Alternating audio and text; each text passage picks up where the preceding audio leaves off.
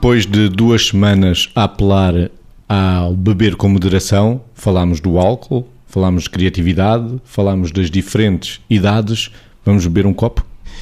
Vamos, não acho que deve existir problema em relação a isso. Acho que se deve assumir que uh, podemos ir beber um copo e quando neste contexto dizemos que vamos beber um copo, significa que de alguma forma nós que estamos aqui em interseção temos algumas pontes afetivas que nos unem para além de estarmos a fazer uh, uma rúbrica de um programa e que essas pontes afetivas muitas vezes apelam a uma certa celebração e uma certa alegria. Se algo corre bem e só se algo nos sabe bem e muitas vezes neste saber bem, neste saborear aquilo que é esta ligação sensorial que vem de vários ângulos, de várias perspectivas, que é ficarmos satisfeitos com algo que fizemos, que é ficarmos satisfeitos na, na interação com o outro, o caber lá um copo como intermediário, como já foi dito noutras, noutra rúbrica ou noutras rúbricas, e como catalisador deste processo, e não propriamente como algo que substitui uma incapacidade que nós eventualmente teríamos de não nos darmos bem ou de não sabermos celebrar alguma coisa. Se tivéssemos essa incapacidade,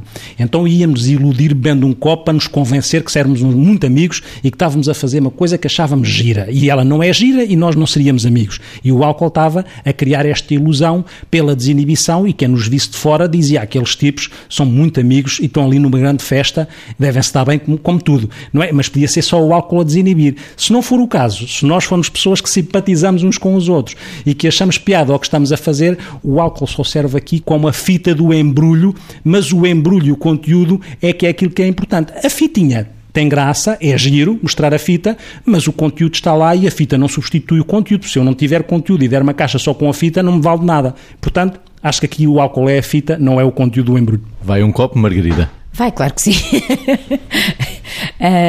Vai um copo para, neste sentido da celebração, uh, neste sentido da festa, e você disse muito bem, vai um copo.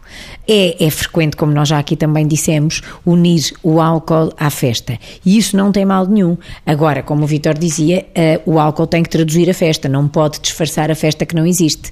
Portanto, são coisas completamente diferentes. Por outro lado, esta coisa de nós sermos capazes de beber o copo, fazer a festa, com aqueles que não o bebem porque não podem ou porque não querem, também é uma liberdade imensa que nós temos e que vamos aqui encontrando e dando. Uh, gostávamos todos imenso que as pessoas que não querem e não podem beber nunca se sentissem fora da festa por isso. Estão dentro da festa, fazem parte da festa e fazem-no tanto mais quanto mais nós, que enfim, temos neste sentido este privilégio, este pequeno privilégio de poder beber, os incluímos e não ficamos chatos, perturbados ou vazios de conteúdo e, de, e cheios de forma, a ponto de sermos insuportáveis para quem de facto não pode beber nenhuma bebida alcoólica. Portanto, álcool festa, álcool uh, criatividade, álcool arte, álcool animação e amizade, mas sempre com muito respeito por quem não bebe e muita moderação quem ainda pode beber e quer poder continuar a beber a vida toda. Prazer compatível com o bem-estar. E pode-se brindar sem álcool.